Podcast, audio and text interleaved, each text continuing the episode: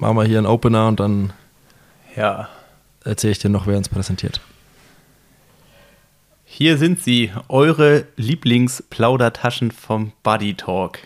Ganz am Anfang Simon und ich, der Nils und dann irgendwann auch äh, unser Neuzugang Mika mit einem alten Bekannten, der Lasse Lües. Die beiden trainieren zusammen in Namibia und es war mal wieder ein oder es war mal wieder ein guter Zeitpunkt für ein Update. Äh, die beiden haben sich, ich glaube sogar am Pool, ähm, abends bei äh, Wildlife-Stimmung und äh, hoffentlich keinen Grillenzürzen zusammengefunden, um auch, ja, über Lasses äh, quasi Weg zur Olympia zu sprechen.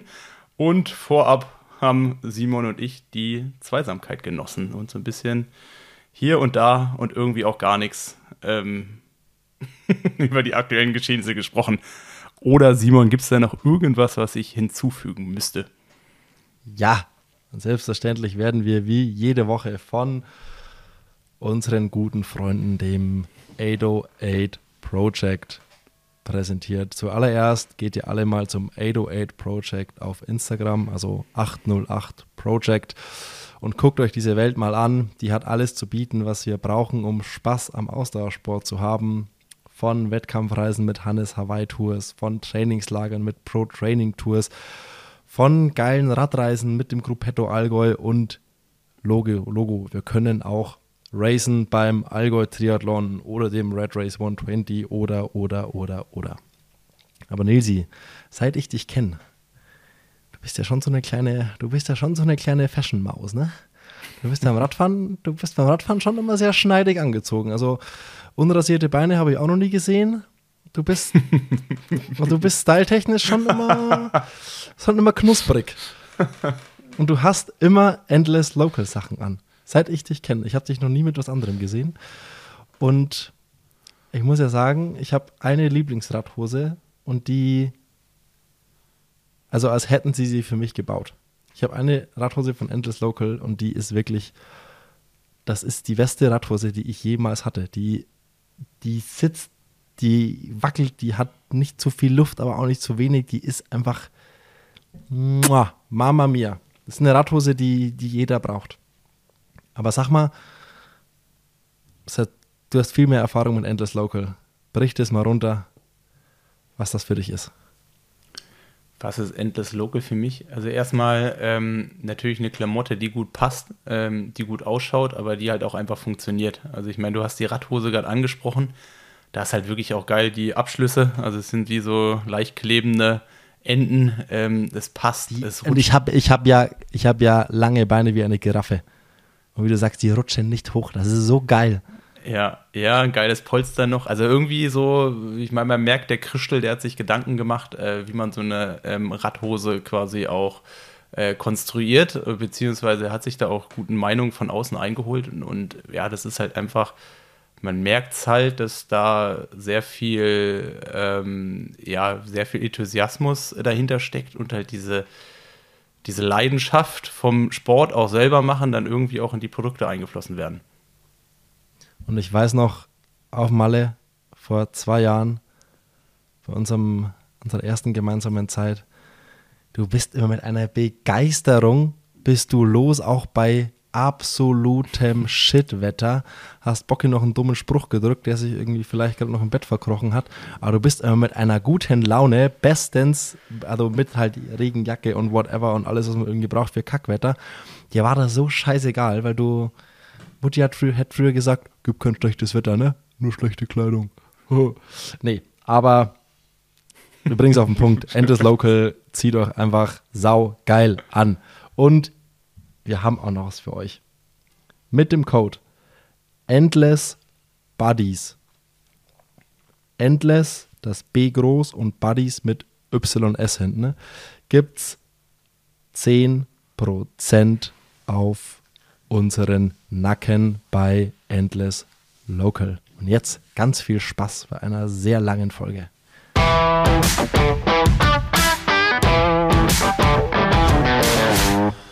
Kannst, kannst du mich hören, Nilsi? Sehr schön. Bist du auch auf Start? Ich bin auf Start, ich laufe.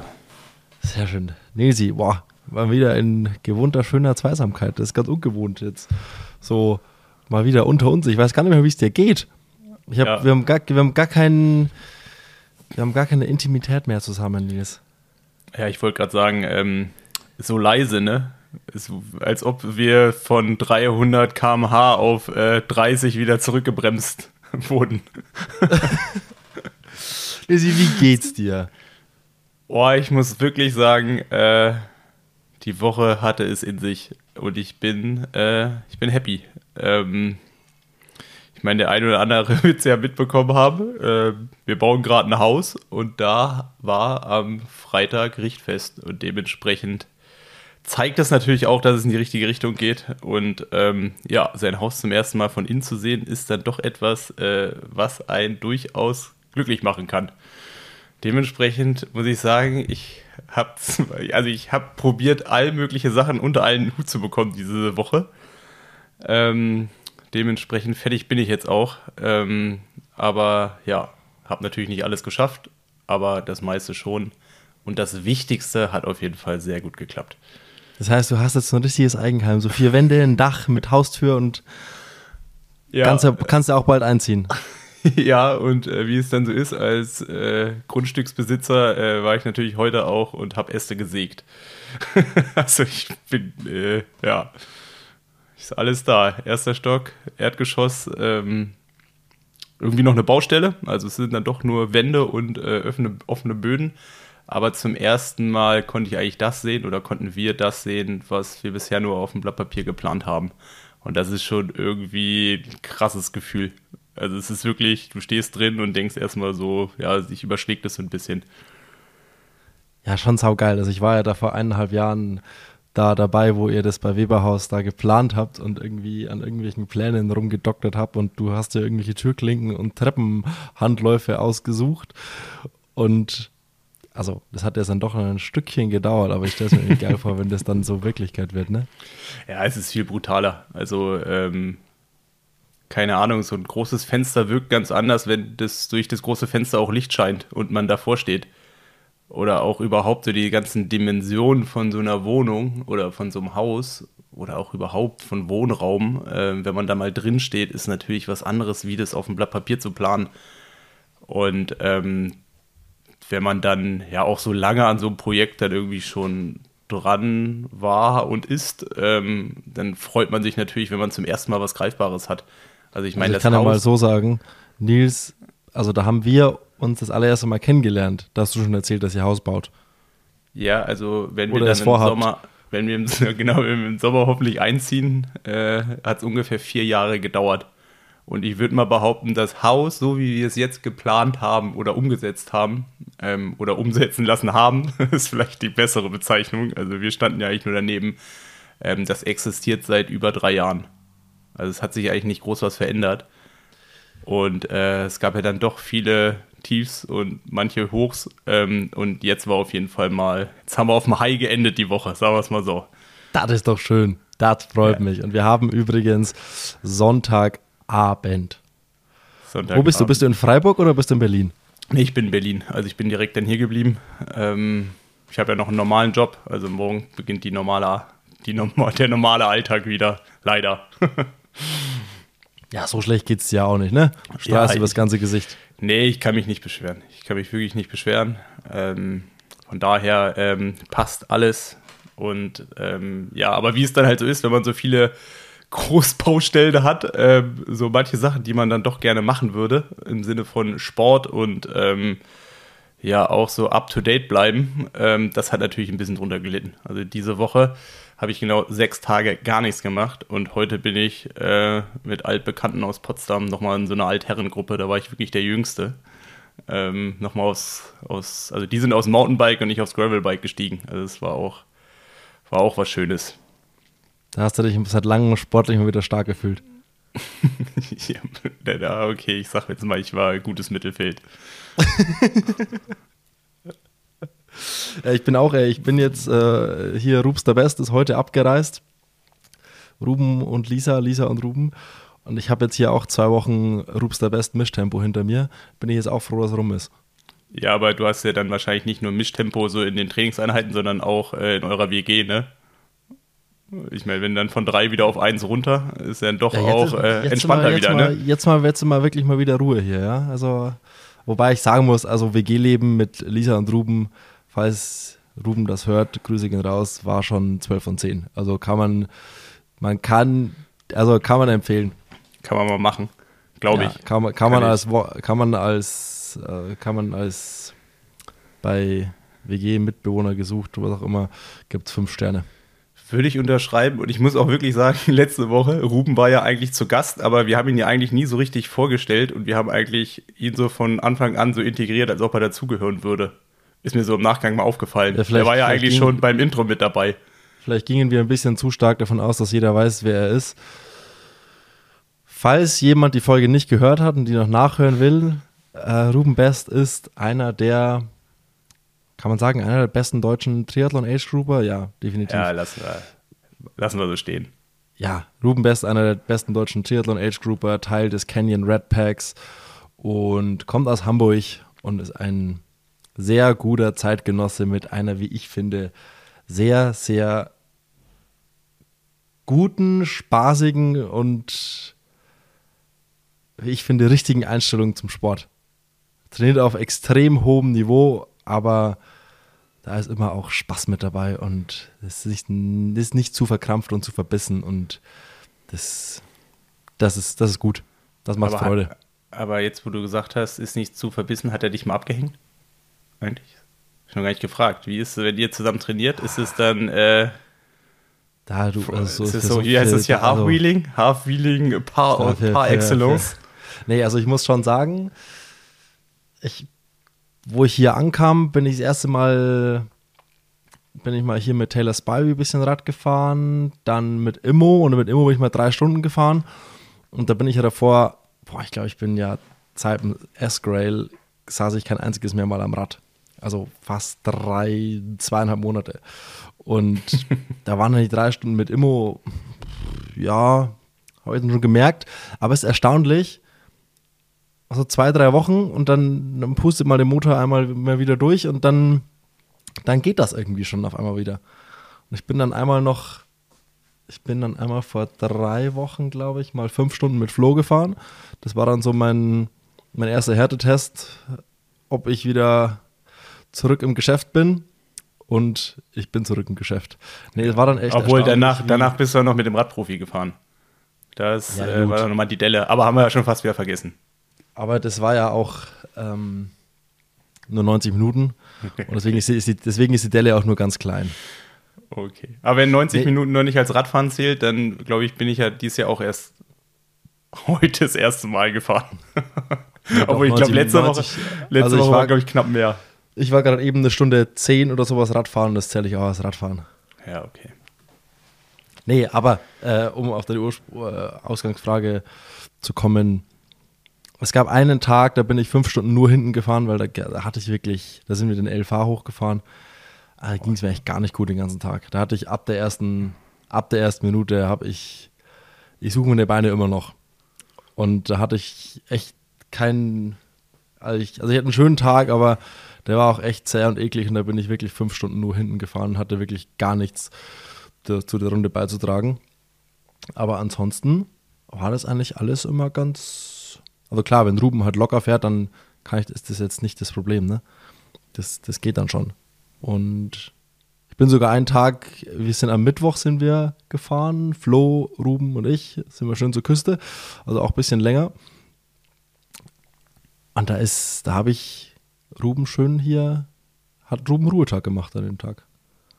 Also mhm. weiß ich auch mhm. nicht, da, da saß er nur mhm. in meinem Anhänger, da saß er nur in meinem Anhänger hinten drin und hat, hat die Beine, Beine, Beine hochgelegt. Wollte er nicht. Der hatte wahrscheinlich schon genug gehabt. Ja, er hat, er hat im Café aber den Kuchenscore ganz hochgelegt. Also er hat schön, also Flo hat ein Stück Kuchen genommen, ich habe zwei genommen, Ruben hat drei genommen. Und ist dann trotzdem weiter nur hinten, hat sich's bequem gemacht. Also es okay, geht schon. Aber, aber, ihr habt hoffentlich nicht in der Reihenfolge Kuchen bestellt. Also erst Flo, dann du und dann Ruben. Ja, wir haben alle so, wir haben alle so gleichzeitig bestellt und Ruben hat dann nochmal nachbestellt. Ah ja. Nee, aber ich bin tatsächlich sehr, sehr beseelt und es ist sehr schön mal wieder konstant. Wie lange mache ich jetzt konstant am Stück Sport? Warte, ich gucke mal schnell hier mein Strava. 1, 2, 3, 4, 5, warte. eins, zwei, drei, vier, fünf, sechs Wochen. Ich mache sechs Wochen am Stück konstant Sport, ohne krank zu sein. Das äh, ist für mich die größte Leistung überhaupt. Und damit bin ich sehr, sehr glücklich und das ist sehr schön. Ja, aber mach mal äh, Kilometer. Was machst du so die Woche? Stats. Mm, Hört sich hier an so auf wie 400 Kilometer. Nein, nein, nein, nein, nein. Also ich habe das, also ich habe angefangen mit hier um die 100 Kilometer, 200, 220. Letzte Woche bin ich 350 gefahren und diese Woche 290. Ja, okay. Und ich bin noch immer zweimal gelaufen, so 14 bis 16 Kilometer. Aber du bist ja noch ein bisschen da. Ja, so lange auch nicht mehr. Wie lange bin ich noch hier? Vier, drei Wochen. Zwei. Ein, zwei Wochen bin ich noch. Nee, Achso, ich hätte so Ende März Eins, abgespeichert bei mir. Zwei, nee, Mitte März, weil Okay. es geht Ende März am 31. dann schon in die USA. Ah, da soll es ja ein Rennen geben. Da gibt es Rennen. Zwei sogar. Kommen wir vielleicht gleich dazu. Apropos Rennen. Wir haben letzte Woche ja irgendwie, waren wir nicht so vorbereitet auf das, worum es eigentlich geht. Auf, es hier spricht alles und jeder die ganze Zeit, egal wen du triffst. Es geht immer und irgendwie um T100. Es ist tatsächlich omnipräsent hier. Es schwirrt die ganze Zeit rum und jeder macht sich Gedanken, okay, wer kriegt jetzt diese ganzen Wildcards, die da hier so rumschwirren? Wer nimmt die Wildcards überhaupt an? Äh, wie wird es mit den Wildcards? Was macht das mit der Triathlon-Saison? Wie verändert es den Triathlon vielleicht auch im Sinne von mit den beiden Serien? Wie vermischt es die Kurzen und die Langdistanz? Was macht die Ironman-Serie? Es ist wirklich, es geht echt sehr, sehr viel darum. Deswegen habe ich mal ein bisschen, ich habe mal so ein bisschen was zusammengeschrieben und auch geguckt, was, was man wissen muss. Das Allerwichtigste zuerst, wo kann man die T100-Serie angucken? Man kann sie angucken bei Discovery Plus oder Eurosport 2. Also ich zum Beispiel habe ein Discovery Plus Abo. Ich kann dir jetzt nicht auswendig sagen, was es kostet. Ich glaube, Ich glaube 4 Euro ohne Werbung. Äh, Ja, mit glaub- Werbung, 6 mit. Äh, Lassen nee, für- 6 lassen- ohne, 4 mit. lass ein Fünfer, lass es ein Fünfer sein. Lass es ein Fünfer sein und man kann da auch, da kommen alle Radrennen, das heißt, es ist quasi das neue GCN Plus. Da kannst du Tour de France, Giro, alle Frühjahrsklassiker, da kommt alles an Radsport, was man so sehen muss. Da kommt die T100-Serie und damit ist man doch irgendwie schon mal gut ausgestattet. Das, das sollte einem doch irgendwie ein Fünfer im Monat wert sein. Das ist mal das Wichtigste vorab, wo man das gucken kann. Dann, Miami ist ja schon in zwei Wochen. Das heißt, T100 Miami findet statt am 8. bis 10. März. Jetzt haben wir da die Situation, dass es stand jetzt offiziell, inoffiziell weiß ich nicht, muss man mal gucken, was dann da von diesen ganzen äh, Straßenwerten, die hier so rumschwirren, letztendlich dann Wirklichkeit wird. Aber die offizielle Version aktuell ist, dass es elf Wildcards gibt, drei bei den Männern und acht bei den Frauen. Es schwirren auch so Dinge rum, wie dass es bei den Frauen sehr, sehr, sehr schwer ist, das Rennen voll zu kriegen. Dass der Rolldown, sie gehen nach Ranking, ach, nach Ranking, nach Ranking, vergeben sie die Wildcards, ist dieses Mal beim ersten Rennen einfach und es gibt so Straßenwerte, dass es wohl auch schon bis Platz 60 runtergeht. Weil einfach viele jetzt zwei Wochen vorher irgendwie den Platz nicht nehmen wollen. Das finde ich tatsächlich ganz interessant und ich habe mir auch mal ein paar Gedanken dazu gemacht, was das für irgendwie für Gründe haben kann und ich kann es tatsächlich, also ich, wenn ich sage, ich kann es verstehen, kann ich es eigentlich nicht verstehen, weil ich war nie Profi, aber wenn ich mir jetzt vorstelle, ich muss jetzt zwei Wochen im Vorfeld, nehme ich den Platz an, habe vielleicht das, die Gewissheit, ja gut, also mit, dem, mit den Top 5 oder Top 8 habe ich da eh nichts zu tun. Ich mache da irgendwie vielleicht einen der hinteren Plätze und ruiniere mir da, dafür vielleicht meine Vorbereitung, meinen Aufbau auf ein Aprilrennen, was irgendwie als Einstieg geplant ist. Oder, oder, oder ich habe halt, also ich wirf damit meine ganzen Saison-Einstiegspläne komplett über den Haufen und nehme das dadurch nicht an, wenn ich sowieso nichts mit den vorderen Plätzen zu tun habe. Das wäre jetzt mal so mein Gedanke und es ist einfach sehr, sehr kurzfristig. Sag mal du aus früherer Profisicht, wie. Ja, okay, also ich meine, es gibt ja zweimal 20, also 40 Startplätze. Es ist ja die Situation, dass, glaube ich, acht bei den Frauen offen sind und drei bei den Männern. Was ja erstmal bedeuten würde, ich sage jetzt mal drei Leute von 20 Gesignten ist ja, glaube ich, ein ganz humaner Schnitt. Würde ich mal jetzt so sagen. Das ist wahrscheinlich das, wenn wenn man halt von den acht Rennen nur sechs mitmachen muss, dann muss halt zwangsläufig in jedem Rennen zwischen zwei oder drei Leute halt mal nicht mitmachen oder zumindest die Optionen in Betracht ziehen. Das will ich so sagen, das passt noch so in den Rahmen und zwei oder drei, die kriegt man wahrscheinlich auch irgendwie voll. Ähm, acht sind halt einfach auch brutal viele. Und ich meine, das Erste, was das ja bedeutet so für mich, wo ich sage, okay, in irgendeiner, also warum auch immer, das Rennen ist wahrscheinlich gefühlt ein bisschen zu früh. Also es ist halt einfach so, also entweder, obwohl eigentlich weiß man ja auch schon, dass die meisten sich so ab September, Oktober darauf vorbereiten konnten, beziehungsweise das auch wussten, dass da ein Rennen kommt, soweit ich informiert bin. Ähm, ich weiß nicht, wie früh die das wussten. Ja, also, oder, ja, oder, obwohl das weiß ich, also ich bin jetzt mal davon ausgegangen, ich weiß es natürlich auch nicht hundertprozentig, ähm, aber das ist halt irgendwie so eine klare Tendenz. Gerade wenn man jetzt sieht bei den Frauen ja zwei, ich glaube die Chelsea Sedero und die äh, Amelia Watkinson, die starten ja in Neuseeland. Ist natürlich die Frage, haben sich dafür zuerst entschieden oder, für, oder äh, zuerst gegen die PTO? Also, oder warum hat man sich dafür entschieden?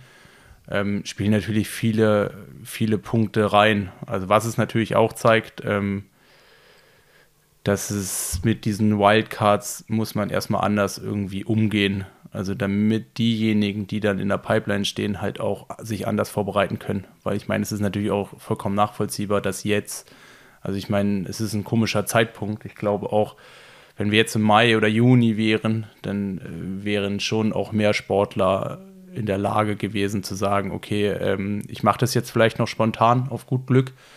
Ähm, aber dann März ist dann halt einfach brutalst. Also ich kann mir halt vorstellen, gerade hier so in Europa haben viele einfach schon irgendwie ihre Trainingslager durchgeplant, pipapo und dann einfach so den Prozess so abzubrechen, auf gut Glück, um die halbe Welt zu fliegen, ist wahrscheinlich einfach zu viel. Ähm, ja, das ist halt irgendwo der Punkt. Ich meine, klar, das ist irgendwie keine neue Erkenntnis. Es ist natürlich ja auch jetzt erstmal äh, auch ja nichts Neues, dass tendenziell ja auch obwohl, das kann man ja gar nicht sagen, weil es sind ja 20 Leute und von denen haben ja mehrere abgesagt. Also sonst war es ja schon so, dass eigentlich weniger Frauen immer gestartet sind wie Männer. Aber das ist ja eigentlich Blödsinn, weil 2020 sind ja fest und die haben ja abgesagt. Ja, ähm, ist auf jeden Fall erstmal kein gutes Zeichen, wenn weniger als 20 an der Startlinie stehen. Das muss man so. Also, also nee, die werden das schon irgendwie voll bekommen. Meinst du? Also, ja, bestimmt. Also ja, aber es wundern, wenn es jetzt wirklich nicht voll wird. Aber dann ist es natürlich auch wieder so, klar kriegt man das dann voll, aber will man dann, also voll kriegt man das, denke ich, dann auch nur in dem Sinne, dass man halt irgendwelche Amerikaner oder irgendwelche aus Nordamerika, Südamerika dann dahin holt. Aber äh, also jetzt warten wir mal ab, wie ich vorhin gesagt habe, das sind ja alles so, das sind so, ja. Straßen, das sind so Straßenthemen. Ja, das aber ich kann mir schon vorstellen, dass es das Rennen schon beeinflussen kann und das halt dann auch äh, ja, die Dichte natürlich eine andere ist, wie sie jetzt normalerweise sein könnte. Ja, aber das mal nur so als einfach als, als Informationsding und die T100 oder PTO, wie auch immer man das Ganze jetzt betitelt, ich glaube, es soll immer noch PTO heißen, hat gest heute gepostet, dass die Startliste die Tage oder die Woche rauskommt und haben auch schon so ein bisschen mit Wildcards da so ein bisschen angeteasert und Ach, gibt es, da schon, gibt es da schon Gerüchte? Oder weiß man schon irgendwie was? Ja, Gerüchte gibt es genügend. Ja. Äh, und Wissen tut man auch genügend, aber muss ja natürlich immer so ein bisschen mit Informationen auch vertraulich und. Ja. Also äh, darf, ich die, darf ich die Elf jetzt nicht namentlich nennen? Du darfst die Elf jetzt nicht namentlich nennen. Okay. nee, also, halt. wie gesagt, das wird irgendwann die Woche rauskommen. Vielleicht ist es schon draußen, wenn die Folge online geht am Dienstag, dann sind wir jetzt hier einfach so ein bisschen zu früh noch. Aber ja, das ist jetzt mal das, was man auch so sagen kann. Ansonsten geht tatsächlich die Woche drauf auch schon WTCS. los. Die Kurzdistanz macht ihren ersten großen Aufgalopp in Abu Dhabi. Das heißt, da geht es auch dann endlich mit Racing wieder los und als Information, wo man das gucken kann, dass ich ja seit letztem Jahr wie treue Zuhörer und Zuhörerinnen hier wissen tue. Ich google gerade mal noch, wo das genau geht. Triathlon ähm, Live, Triathlon genau, Live. Triathlonlive.tv. Da werden alle Rennen der Serie übertragen und das Ganze kostet 36,99 pro Jahr. Das heißt, ihr könnt für 37 Euro im Jahr die ganze Serie gucken. Das auch noch als Hinweis triathlonlive.tv. Und da sind auch schon die ersten Startlisten raus. Das Ganze gibt es bei Pro Try News. Die sind da, oft, was die Kurzdistanz betrifft, auch immer sehr, sehr up to date. Da kann ich ihm empfehlen, auch mal Pro Try News ähm, zu abonnieren auf Instagram. Die sind da. Die jetzt, weil du das, jetzt, wenn du das eigentlich sagst, also eigentlich äh, viel besser äh, Informationen kriegt man natürlich über Triathlon.org. Da sind die Listen pipapo noch viel umfangreicher und viel detaillierter, beziehungsweise man kann auf die einzelnen Athleten auch klicken und man kriegt die ganzen Scores von deren Platzierungen plus auch die, weiß ich, die komplette Historie von den letzten 20 Jahren. Ähm, was ich aber ganz interessant fand, die Woche hat äh, Joe Skipper gepostet, ähm, dass dieses Wildcard-Verfahren von der PTO T100 quasi über, äh, über Verbände abläuft. Also auch über ähm, World Triathlon. Und dass, wenn man sich für diese Wildcards äh, bewerben will, muss man sich quasi über seine Föderation melden und die äh, quasi ähm, da kommt man quasi wieder in so einen Rating Pool oder auf so eine Wart Warteliste und anhand davon werden dann halt die Plätze. Also diese ganze, das ganze ähm, organisatorische übernimmt World, Triath World Triathlon für, für die PTO. Was ich erstmal interessant fand und äh, Joe Skipper hat auch irgendwie so dazu geschrieben nach dem Motto jetzt Bisher dachte er, ist alles gut, was die T100 macht und jetzt ist das, was eigentlich so gut funktioniert, ohne Verbände, für jemanden, der keine Unterstützung bekommt, dass derjenige jetzt auch noch irgendwie wieder über die Verbände auf Startlisten draufkommt, ist natürlich erstmal, ja, äh, schwieriger Schritt. Also ich stelle es yes. mir jetzt auch komisch vor, wenn ich jetzt so, jetzt weiß ich, wenn ich noch aktiv wäre und ich müsste mich jetzt dann quasi also es gibt ja bei der DTU wie einen Verantwortlichen, bei dem kann man sich melden und der macht dieses ganze Meldeverfahren. Also sprich, wenn du äh, Europacups, Weltcup-Serie starten willst, musst du halt immer über die Serie, über den Verantwortlichen von der DTU gemeldet werden. Also sei, also entweder bist du halt in der Nationalmannschaft oder auch wenn du quasi extern bist oder quasi ja ganz normal Triathlon machst und als Deutscher an einem Europacup teilnehmen willst, musst du halt da drüber. Und wenn ich jetzt äh, mir vorstelle, da wird halt wieder einer dazwischen geschaltet als Ironman oder Langdistanzler und du musst dann halt dich über den Verband melden und der macht dann quasi in deinem Namen die Meldung, ist ja dann doch auch irgendwie gefühlt ein Schritt zu viel. Ja, überall, wo das Wort Verband drin vorkommt, spricht ja, sprechen ja wenig Leute positiv darüber. Ja. Sagen wir es mal so. Ja, es ist natürlich auch organisatorisch. Ich meine, klar, man kann natürlich World Triathlon nachvollziehen, dadurch, sonst wäre das ja einfach absolutes Chaos, wenn sich äh, aus jeder Nation hunderte von Leuten überall anmelden könnten. Da ist es schon besser, von jedem Land halt einen Ansprechpartner zu haben und man greift ja scheinbar jetzt auch die ganzen Ressourcen zu, gemeinsam ähm, zu. Da ist es natürlich auch einfacher, diesen Ansprechpartner einfach auf die Langdistanz dann noch auszuweiten.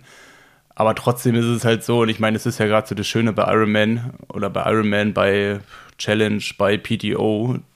Du, du, du weißt halt, bei dem, wem du dich zu melden hast, sagst halt hier, okay, ich will starten und dann kannst du da starten.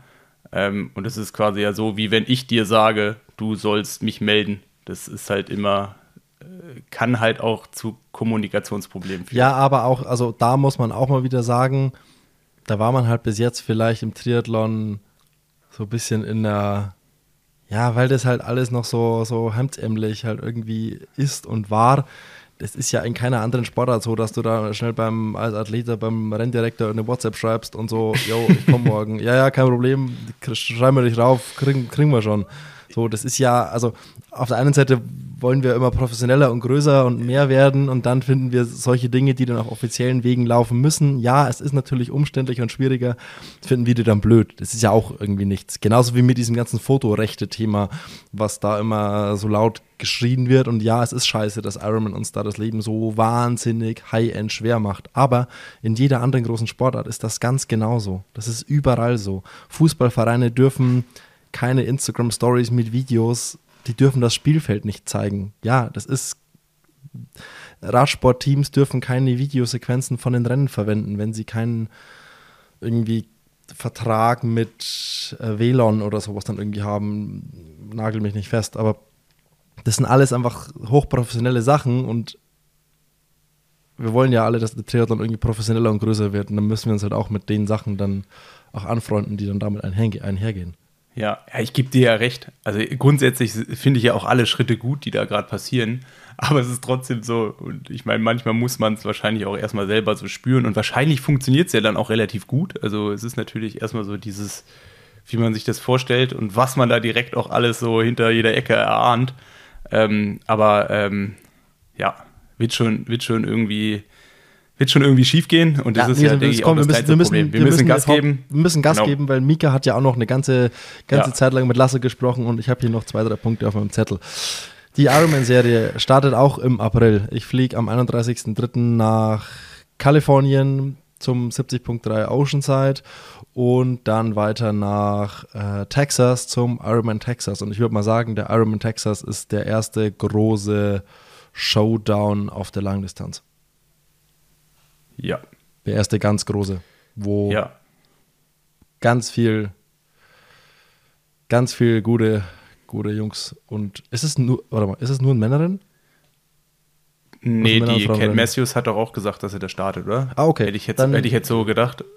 Auf jeden Fall erster großer Showdown auf der Langdistanz.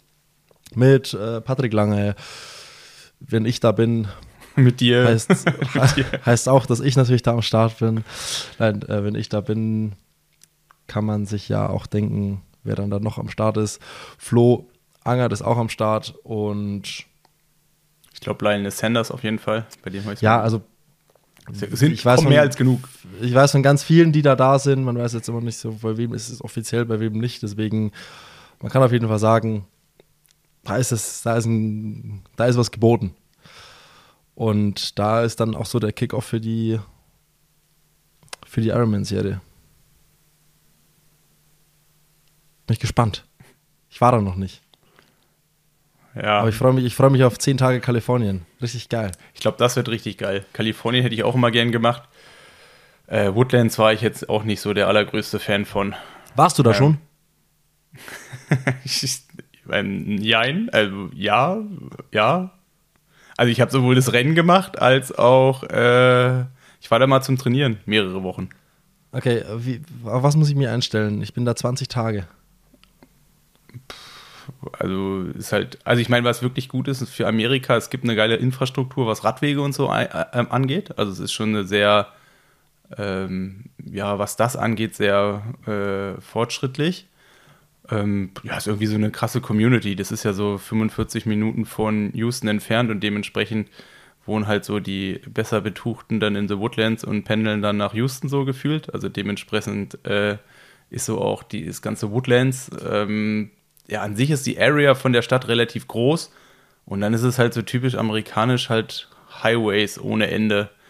Und ich meine, da, wo die, wo der, wo der Schwimmstart ist und so, und dann der Lauf, das ist ja so ein bisschen um so einen künstlich angelegten nicht, Fluss, Fluss, Fluss oder See. Ich glaube, es ist ein Fluss, der, oder es wird wie so, ich glaube, es ist ein See so ein bisschen und der geht in so ein Flussbett über, wo du auch so dran, dran langläufst. Alles so ein bisschen künstlich, aber eigentlich ganz schön. Und aber es, ähm, ja, und ich glaube, von, der Temperatur, von der Temperatur ist von der Temperatur konnte es früher immer so richtig brutal sein, aber ich glaube, dadurch, dass sie es ja jetzt so weit nach vorne verlegt haben, hat sich das, glaube ich, ein bisschen entspannt. Also sonst war das ja immer, und ich war auch Mitte Mai da, dort vor Ort. Und ich meine, da ist schon wieder wärmer geworden und es war auch mit einer der Gründe, warum man das dann vorverlegt hat. Aber alles, was du jetzt so gesagt hast, spricht jetzt nicht dafür, dass das irgendwie richtig spannende 20 Tage werden. Unabhängig vom Sportlichen. Ja, ich bin halt auch Da pessimistisch. ist halt, da ist halt nichts, ne? nee, doch, doch, da ist schon was. Also es ist jetzt nicht so nix wie, äh, Nicht so wie St. George. Claremont oder so.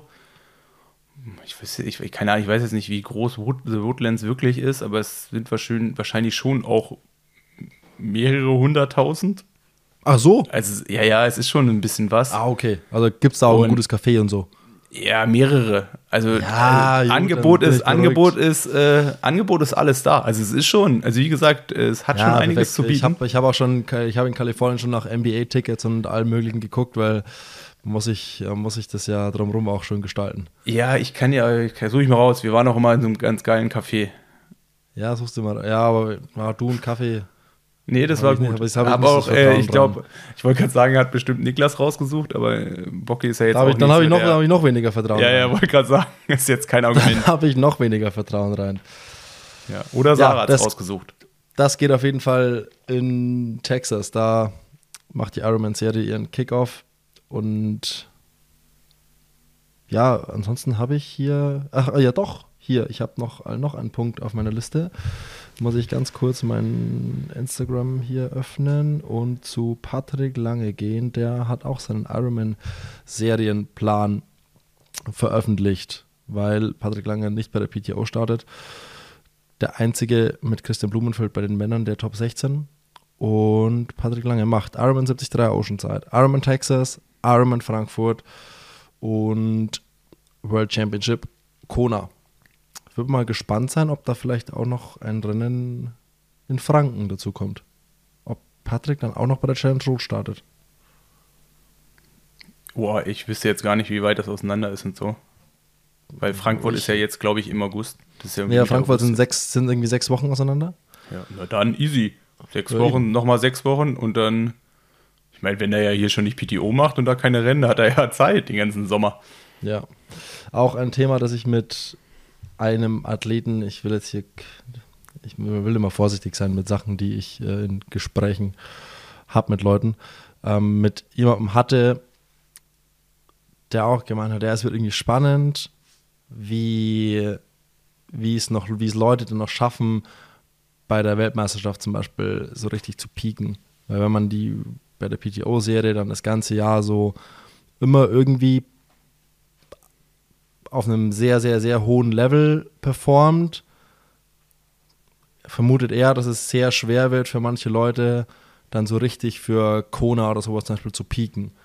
So, er meinte, er ist für die 73 WM qualifiziert, aber man auch so, ja, boah, keine Ahnung, es ist halt mit PTO-Serie und dann auch unabhängig davon, dass die 73 WM so spät ist, aber dann gibt es halt Leute, die machen einen, einen Höhenblock und alles nur auf die 73 WM ausgerichtet hin.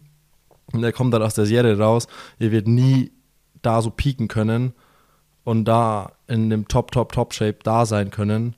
Deswegen weiß er gar nicht, ob das irgendwie so Sinn macht. Ich meine, das, Ja, das, das verändert so diese ganze Dynamik auch. Und das habe ich noch gar nicht so gesehen. Ja, aber ich meine, das hat man dies Jahr schon so ein bisschen gesehen. Ich glaube, der größte Verlierer in der ganzen Entwicklung ist halt einfach die 73 WM. Also es ist halt einfach so, weil das ist das, was uninteressanter ist für Ironman jetzt erstmal. Und die, die sich, also, also entweder gibt es halt die wirklich die reinen 73 Athleten, die machen halt beides und dann passt es auch und dann kriegt man das wahrscheinlich so einigermaßen hin. Oder dann kann man das, denke ich, gut hinbekommen. Ähm, und aber die, die Langdistanz machen, für die ist die 73, das, die 73 WM wahrscheinlich noch weniger äh, möglich, wie es halt vorher schon gewesen ist.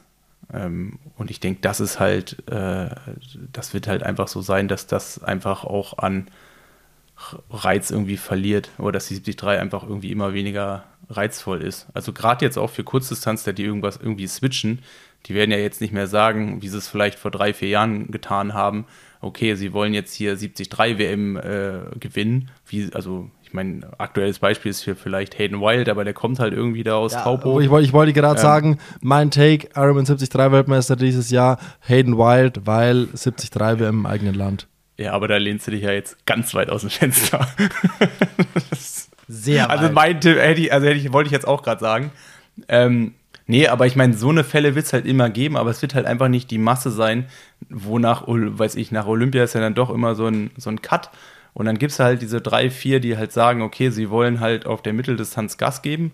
Und die hat man dann eigentlich alle vier Jahre und dann in den Folgejahren eigentlich häufig bei der 73 dann WM auch gesehen. Und ich kann mir halt vorstellen, wenn die so gut sind, ähm, dass, dass sie da halt auch früher für einen Sieg in Frage kommen werden oder für ein Podium, dass die natürlich äh, schauen und dann äh, natürlich eher auf die T100 setzen, wie irgendwie auf die 73 WM. Ist ja vollkommen nachvollziehbar, wenn du bei dem einen irgendwie das drei- bis vierfache verdienen kannst. Und ich meine, es ist ja jetzt scheinbar so, dass selbst wenn du den schlechtesten Vertrag mehr oder weniger hast, plus die ganzen Prämien, die du bekommst für den letzten Platz, kommst du ja fast auf eine sechsstellige Summe. Also die schlechtesten. Oder die mit den schlechtesten Verträgen. Also ich wollte ich wollt sagen, ich bin mal gespannt, was nach Olympia passiert, wie viele Kurzdistanzler äh, da wirklich noch richtig konstant bei der Kurzdistanz bleiben oder ob alle einfach nur noch auf die Jagd gehen nach PGO-Punkten und alles irgendwie versuchen, um in die Serie reinzukommen, weil es da halt einfach Money gibt. Da gibt es einfach richtig viel Kohle zu verdienen.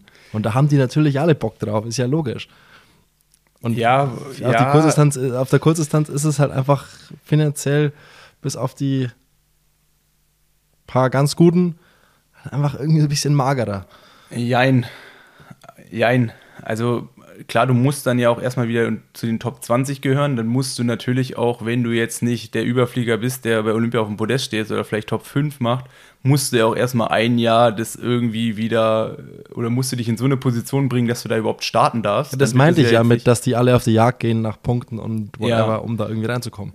Ja, und dann ist es so, wo ich, wenn ich, wenn du, wenn du so Top 10 Kandidat bist für die Serie, ist es, glaube ich, kurzfristig gedacht lukrativer dort zu bleiben, weil du hast ja dann doch auch viele Verbände, die dich unterstützen und äh, die Preisgelder bei World Triathlon sind ja jetzt auch nicht komplett verkehrt.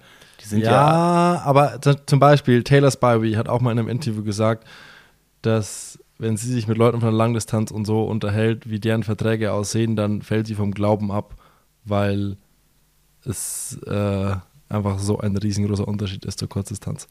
Ja. Und man sieht es ja auch sponsorenmäßig die, also ein Kurzdistanzler ist für eine Brand ja irgendwie nur noch interessant, wenn er sich wirklich dazu committet und klipp und klar sagt, ja, ich mache auch 70-3. Sonst, sonst bist du ja gänzlich uninteressant. Ja, ja wenn, ich manchmal, wenn, wenn ich manchmal, ich komme öfter mal in die Situation, dass ich irgendwie hier und da mal einen Kontakt herstelle zwischen Brands und Athletinnen und Athleten und da irgendwie das ein oder andere Mal so vermittel.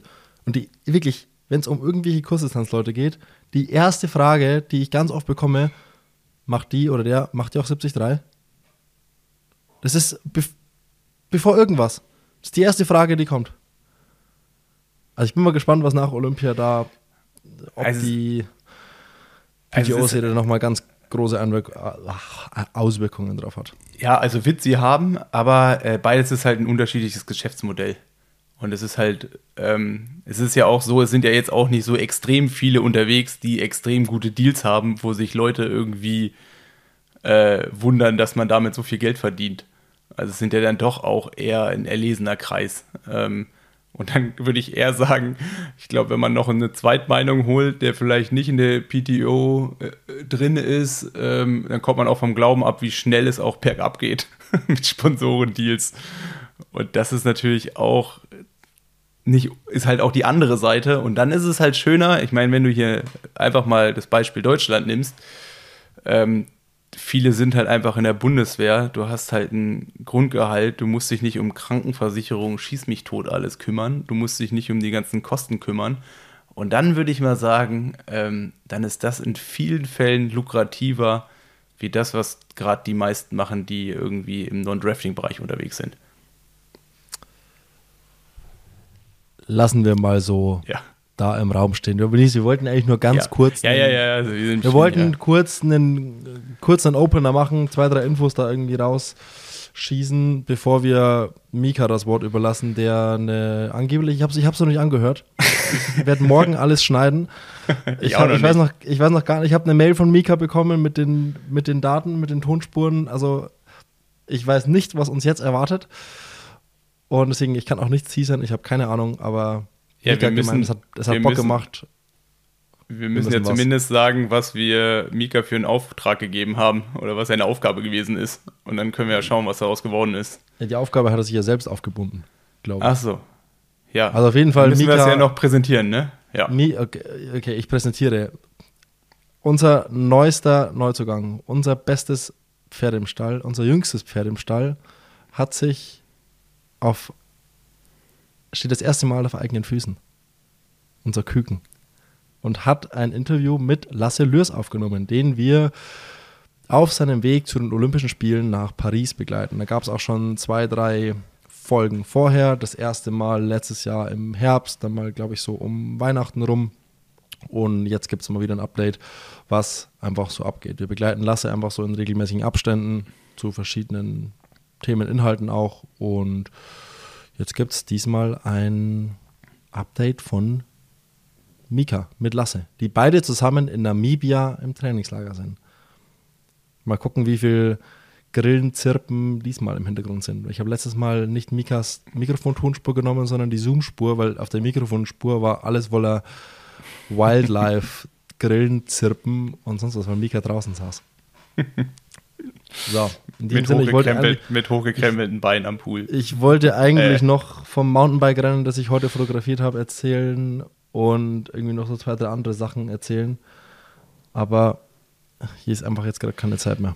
Ja, dann sage ich noch kurz, äh, du hast auf jeden Fall mein Foto der Woche geschossen, Simon. Welches? Ja, jetzt erst warst du aufgeregt und heute ist die Bombe geplatzt. Sam Laidlow, Red Bull. Ach so, ja. Du warst der Erste, der es erfahren hat. ja geil. Das, das, das, da, waren, da waren schon viele vorher. Ich habe das ja auch erst am Mittwoch. Ich habe am Mittwoch beim Radfahren eine WhatsApp bekommen, äh, ob ich noch in Girona bin und ob ich irgendwie am Freitagnachmittag mal zwei Stunden Zeit für ihn hätte. Und Hattest du. Hatte ich.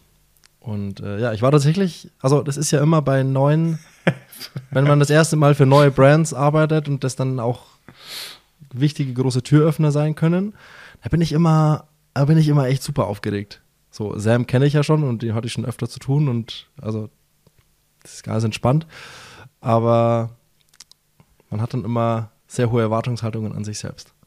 Ja. Und Aber- Red Bull ist ja irgendwie auch, keine Ahnung, ob berechtigt oder nicht, aber es ist ja schon so ein Ritterschlag. Also hätte ich mir früher irgendwie was erträumt, dann wäre das schon irgendwie Top 3 auf jeden Fall. Ja, also ich glaube, also da ist, ich glaube, jeder Athlet, jede Athletin träumt davon irgendwie, dass er mal quasi einen heiligen Red Bull Helm bekommt oder einfach Red Bull Caps tragen darf. Das ist ja schon so, das ist ja deren Ding, die haben das ja geschafft, dass wenn jemand eine Red Bull Cap hat, dann weiß man auch, okay, ist irgendwie, sie, er ist irgendwie krass. Weil Ja. die, die, also die dürfen die auch nicht hergeben und so. Also das ist wirklich auch vertraglich ganz streng geregelt so, dass die Red Bull Headwear und sowas nur für Red Bull Athletinnen und Athleten sind. Und auch so in unserer Fotomedienwelt ist Red Bull schon ein Thema. Also wenn man mal in diesem Red Bull Media Zirkel da irgendwie drin ist, ist schon, das ist schon nicht so ganz, nicht so ganz scheiße. Ja, Deswegen- Guck mal. guck mal, Simon, du bist schon weiter als ich. Ich habe es nur auf die Friends-List bei Red Bull geschafft. Judy, Herzlichen Nils. Glückwunsch, ne? Herzlichen Glückwunsch. Ähm, also hatten wir beide eine schöne Woche und jetzt lassen Der wir wirklich mal. hat eine hervorragende Woche. Ja, ich auch. Schön. Cool. Jetzt, jetzt wir komm, noch jetzt lassen wir die ne? beiden Jungspunde Ja. mal hier eine 40 Minuten quatschen. Wir hören uns jetzt selbst das erste Mal an. Viel Spaß, bis nächste Woche. Habt alle eine gute Woche, bleibt gesund, verletzt euch nicht beim Training und habt vor allem Spaß daran.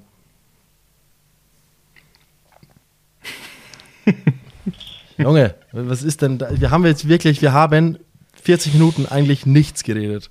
Ja. Eigentlich wirklich nichts. Ich wollte eigentlich, ich wollte eigentlich nur 10 Minuten, Viertelstunde hier inhaltlich schnell das alle die Infos, die wichtigsten Sachen reinpacken, um mal wieder zu informieren so. Jetzt haben wir 44 Minuten gesprochen und eigentlich wirklich nichts erzählt. Aber wieder, haben wir da großartig hinbekommen, wir zwei. Geil. Kurze Werbung. Nisi, ich packe meine Tasche. Ich bin heute morgens um halb neun sowas los, um ein Mountainbike-Rennen zu fotografieren. Hier um die Ecke in Banyoles war ein doch echt sehr gut besetztes Mountainbike-Rennen und da musste ich halt einfach hin und ein paar Fotos machen. Also ich musste nicht, ich wollte unbedingt, um mal die Gelegenheit zu nutzen, Mountainbike-Fotos zu machen. Ich hatte wirklich einen hervorragenden Tag. Aber ich habe wirklich, der Tag ist echt nur halb so gut, wenn ich, wenn ich hangry bin und mich nicht gut versorge. Und genau da setzt unser heutiger Werbepartner die Coro Drogerie an. Weil, wenn ich meine Tasche packe, ich habe hier im Regal so eine drei bis vier, also so drei bis vier Boxen übereinander gestapelt mit den verschiedensten Riegeln der Coro Drogerie. Und da bediene ich mich einmal. Es gibt einen Bertha Proteinriegel, es gibt einen Oat Bar, nee, Oat, es gibt einen Oat Bar Riegel. Bitte nagel mich nicht auf den Namen fest. Es gibt einfach so drei, vier geile Riegel und zwischendrin, zack, gibt's beim Fotografieren oder wenn es irgendwie mal gerade Luft ist, einen Riegel und dann ist der Tag auch wirklich sensationell. Und der wäre wirklich ohne nur halb so gut. Aber die Koro Drogerie hat nicht nur ein Schlaraffenland aus Riegeln, sondern die hat alles, was es irgendwie braucht, um gut durch den Tag zu kommen. Und ich habe schon Albträume davon, Nils, was ich mache, falls wir die Koro Drogerie hier nicht mehr als unsere Freunde haben. Weil wirklich mein ganzer Tag, zumindest bis zum Abendessen, besteht nur aus der Koro Drogerie. Ich frühstücke komplett alle Nüsse, Granola, Haferflocken, Datteln, Trockenfrüchte, alles von der Koro Drogerie. Mandelmus oben noch drauf. Tagsüber gibt es Snacks von der Koro Drogerie. Mittag mein Brotaufstrich ist von der Koro Drogerie.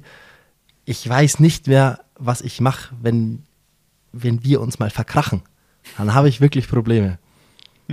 mit dem Code BuddyTalk gibt es bei der Koro Drogerie 5% auf unseren Nacken. Es gibt ein riesengroßes Sortiment an wirklich an allen Dingen, die ihr euch vorstellen könnt. Alles auch in Großpackungen, zwei bis drei Kilo Säcke Haferflocken, Kilo Säcke Nüsse. Das heißt, es gibt weniger Verpackungsmüll und es ist ein sehr, sehr, sehr direkter Handel. Und wer sich noch mehr für die Koro-Drogerie und auch ein bisschen für Unternehmertum interessiert, den kann ich mal die Podcast-Folge des OMR-Podcasts mit dem Koro Gründer ans Herz legen. Wirklich eine sehr, sehr, sehr informative, gute Folge. Die ist schon ein bisschen älter, aber kann ich jedem mal ans Herz legen. Werbung Ende. Jo, müsste jetzt laufen. Gut. Oder?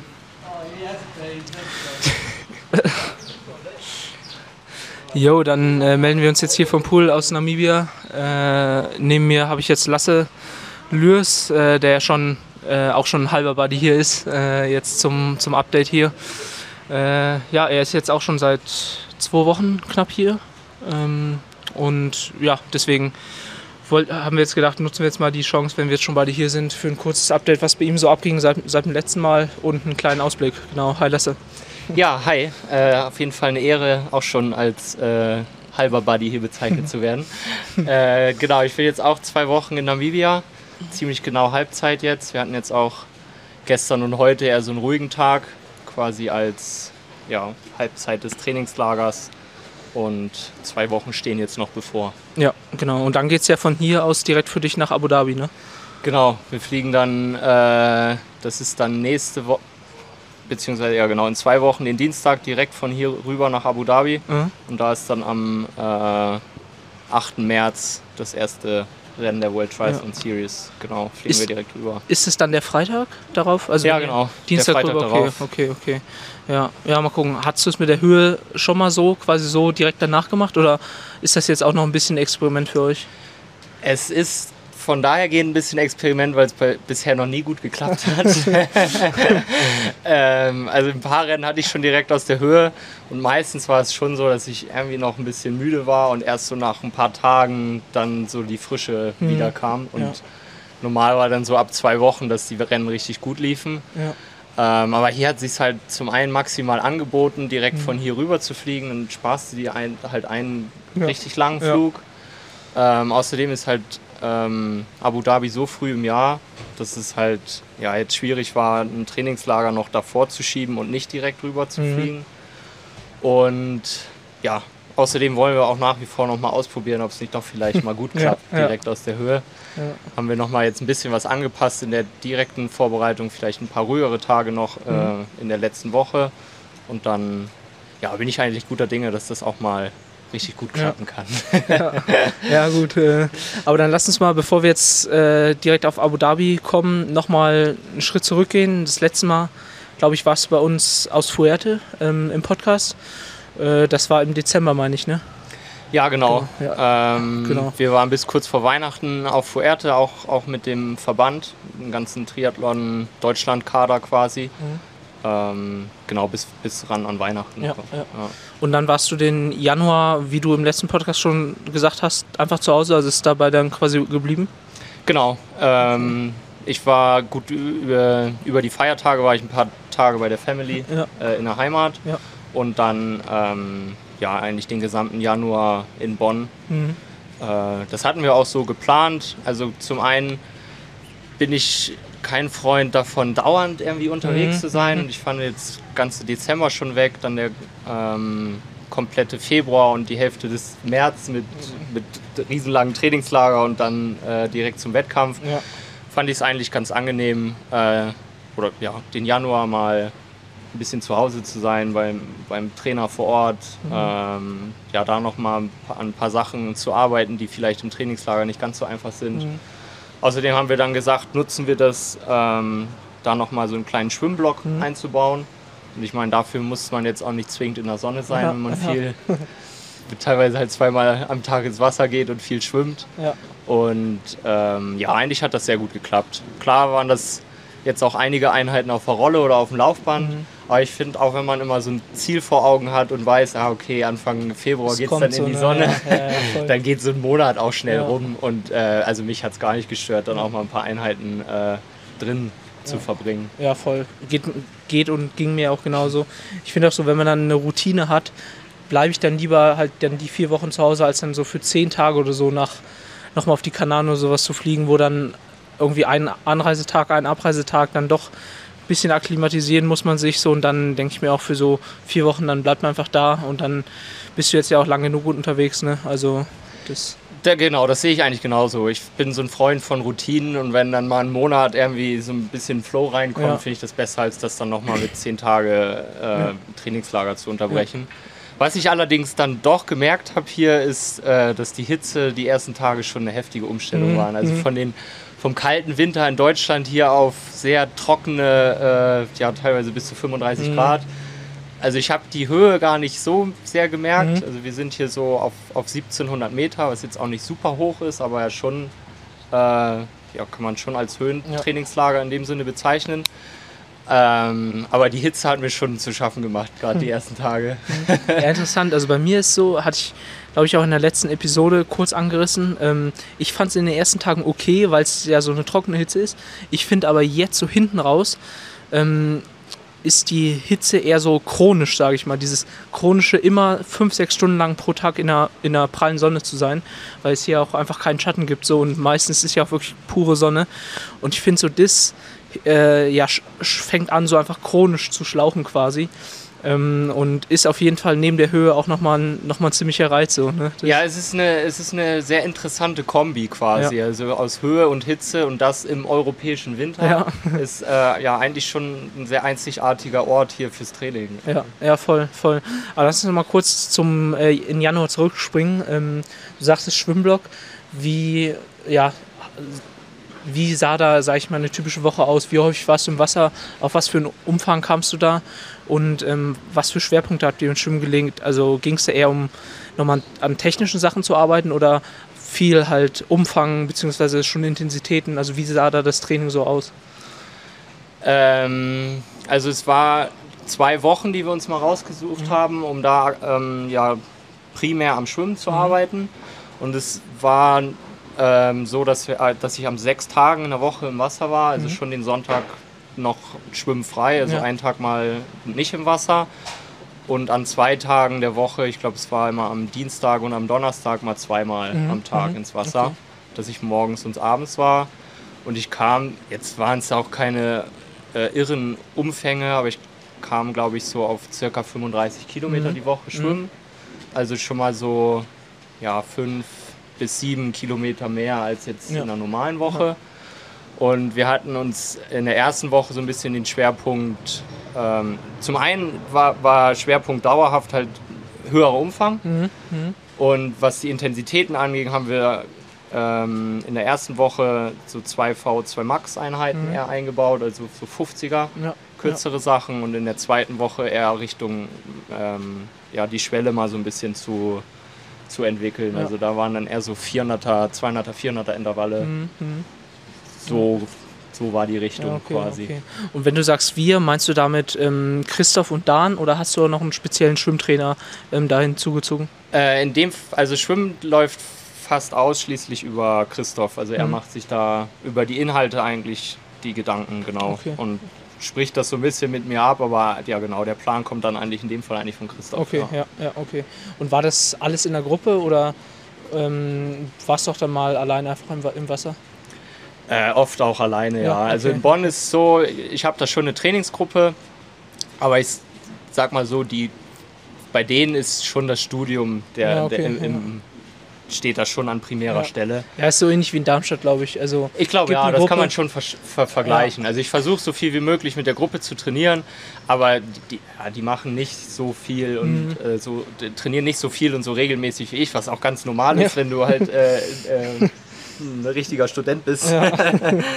ähm, aber auch da äh, finde ich so, wenn ich dann mal einen Monat einige Einheiten allein trainieren muss, finde ich das teilweise sogar angenehm und Ja, überhaupt stimmt, nicht schlimm, stimmt ja. wenn ich dann wieder irgendwie den ganzen Februar mit der Nationalmannschaft unterwegs bin und man äh, jede Einheit in der Gruppe trainieren kann. ja, ja, Genauso voll. genieße ich es dann auch hier, dass man mal so ein paar Tempoläufe oder so in der Gruppe rennen kann. Mhm. Äh, das ist dann schon sehr cool, weil zu Hause ist dann doch meistens eher alleine. Ja, ja, ja, cool, cool.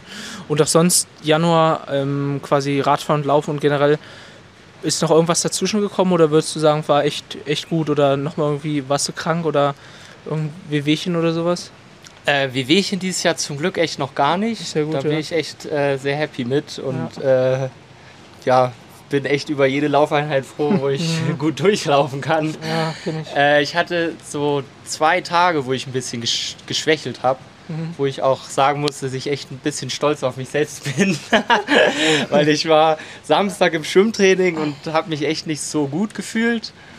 Und äh, habe es dann erst noch versucht und habe dann ja, so ziemlich in der Mitte vom Programm gesagt, ja, ich glaube, das macht heute keinen Mhm. Sinn. Und dann hatte Christoph auch gesagt, direkt gesagt, ja gut, wenn du das schon sagst, dann Mhm. ähm, Ja. schwimm 100 aus und geh nach Hause. Ja. Und dann habe ich, ja, ich war so platt danach, was, was auch schon ungewöhnlich Mhm, war. ja. Ich habe den Rest des Tages geschlafen. In der Nacht von Samstag auf Sonntag, ich glaube 14 Stunden gepennt, wo, wo ich mir dann klar war, okay, irgendwas, Irgendwas ist hier. sein, ja, ja. Und dann ging es mir aber über den Sonntag schon wieder besser und dann Ja. konnte ich Montag schon ganz leicht wieder anfangen zu trainieren. Also ich glaube, da war irgendein Infekt im System und äh, ja, ich war ein bisschen stolz auf mich, dass ich da scheinbar die richtige Entscheidung getroffen habe, weil ich glaube, hätte ich den Samstag so durchgezogen, dann hätte ich ja wahrscheinlich erstmal fünf Tage flach gelegen. Ja, das ist, vielleicht denken sich so eine, einige Zuhörenden, äh, von den Zuhörenden so, yo, das sind doch Profis, das müssen die so machen, aber auch hier wieder, wir müssen jetzt ja keine Namen nennen, aber es gibt halt echt so, so ein paar, da, da sieht man schon, die sind halt krank, ähm, aber ziehen halt immer weiter durch und dann jetzt gerade in der Höhe mit der Hitze so, das knockt dich halt völlig weg und das ist auf jeden Fall bei uns Profis nicht anders, glaube ich, als bei irgendwelchen Amateuren, vielleicht sogar noch schlimmer. Ne? Ich glaube auch, es ist wahrscheinlich eher schlimmer und äh, ich muss auch gestehen, ich habe einige Jahre an Erfahrung gebraucht, ja. um äh, da so rational äh, zu handeln. Ja, ja. Ähm, von daher sage ich auch so äh, bewusst, dass ich da ein bisschen stolz auf mich bin. es, ich habe es auch schon oft die falsche Entscheidung in dem Fall getroffen. Ja. Äh, und man muss halt einfach sagen, wenn es einem nicht gut geht, dann macht es halt echt einfach Ja, keinen klar. Sinn, weil selbst wenn man dann noch trainiert, der Reiz wird halt nie ankommen. Ne? Also, Mhm, ja, ja, ja. Und wahrscheinlich läuft man dann Gefahr, halt wirklich ein paar Tage richtig flach zu liegen. Mhm, Ja, ja. ja. Nee, gut, dann ähm, wissen wir auch da quasi Bescheid und dann kamst du hier nach Namibia, sagst schon die ersten paar Tage ähm, natürlich halt die anderen Bedingungen und sowas gemerkt. Aber auch hier, ähm, wie würdest du jetzt sagen, so Zwischenfazit, erste Hälfte ist geschafft, bist du bisher zufrieden, wie es so, es so durchging? Ja, doch, absolut. Ähm, ich ja, konnte jede Einheit so machen wie geplant. Mhm. ähm, und bin eigentlich soweit echt zufrieden mit den Trainingsergebnissen, Ja, in ja. Anführungszeichen, soweit. Ja. Und doch, wie gesagt, wo ich mich sehr halt drüber freue, es war genau letztes Jahr hier, ähm, wo ich mich mit dem Verbandsarzt, der dieses Jahr auch wieder hier Mhm. mit dabei ist, dafür entschieden habe, dass das so mit der Laufverletzung wahrscheinlich nicht sinnvoll ist, weiterzurennen und dass wir dann hier gesagt haben, okay, wir machen jetzt mal sechs Wochen Laufpause. Mhm. Und ich, ähm, ich glaube, ich war letztes Jahr hier zweimal laufen, Mhm. irgendwie Mhm. einmal da so um Golfplatz rum, so Mhm, eine ja. 30-Minuten-Runde. Ja. Und äh, ja, da bin ich dieses Jahr schon sehr happy, dass das Mhm. alles so klappt und ich äh, hier ganz normal mitlaufen kann. Ähm, Ja, cool. und ja, von daher, die anderen zwei Disziplinen laufen auch sehr gut. Und Ja. ja, ich bin sehr happy mit dem Fortschritt dieses Jahr und freue mich tatsächlich auch schon sehr, dass äh, quasi der, der erste Wettkampf schon in Ja. Sicht ist. Ja, cool, cool. Ja, es sind jetzt noch 16 Tage, glaube ich, bis dahin. Ähm, und nimm uns da mal gern mit. Also äh, ich glaube so, gerade auf der Kurzdistanz haben da, haben da wenig Leute so ein Gespür für, was man da quasi jetzt bis dahin noch macht. Ähm, also wie ist so euer, euer grober Fahrplan quasi bis dahin? Also man muss jetzt sagen, ist ja dann dein erstes Rennen, Abu Dhabi. Und was, was man ja auch nochmal sagen muss, so, du hast da jetzt ja nicht mehr einen krassen Stress. Also ist jetzt ja auch so vielleicht zum Lasse Priester oder zum Schombi. Ähm, ja, du hast das Ticket ähm, dir, dir schon halt geholt und äh, von dem her, von da ist wahrscheinlich jetzt nicht ein A plus plus Rennen für dich, aber schon halt ein sehr wichtiges Rennen so. Ähm, und von daher, wie gehst du jetzt quasi 16 Tage bis dahin an, um da richtig fit zu sein, aber um ja trotzdem auch, was man ja auch sagen muss, es ist ja immer noch Februar und letztendlich zählt es ja erst im Hochsommer so. Also wie, wie probiert ihr da so eine Balance aus den beiden Sachen zu finden? Äh, ja, wie du sagst, es ist halt noch Februar und äh, der Saisonhöhepunkt ist im äh, äh, Juli, Ende Juli. Ende Juli, stimmt. Ähm, von daher ist dieses Trainingslager ganz klar äh, der Fokus auf Saisonvorbereitung. Also ähm, klar wollen wir auch ein bisschen den Wettkampf vorbereiten. Von daher, also was, was dann so die nächsten Wochen noch so ein bisschen ansteht, sind auch mal so ein paar Koppeltraining, Trainings, also ein bisschen rennspezifisch reinzubringen, vom Rad aufs Lauf und ähm, das kommt schon noch. Nichtsdestotrotz ist es im Großen und Ganzen äh, ja, ein, ein großer Grundlagenblock, den wir hier nochmal machen. Ne? ja, ja. Ähm, ja, und was Abu Dhabi angeht, ähm, ist es mit Sicherheit ein wichtiges Rennen. Äh, auch einfach, um mal, noch mal zu sehen, wo, wo stehe ich Mhm, jetzt eigentlich mit mhm. meiner Vorbereitung. Das ist halt immer sehr spannend beim ersten Rennen der Saison. Ja, Was haben die ja. anderen so gemacht über Ja. den Winter? Ähm, aber ich gehe es schon mit einem ja, mit ein bisschen weniger Druck an als jetzt äh, letztes Jahr beispielsweise, Ja.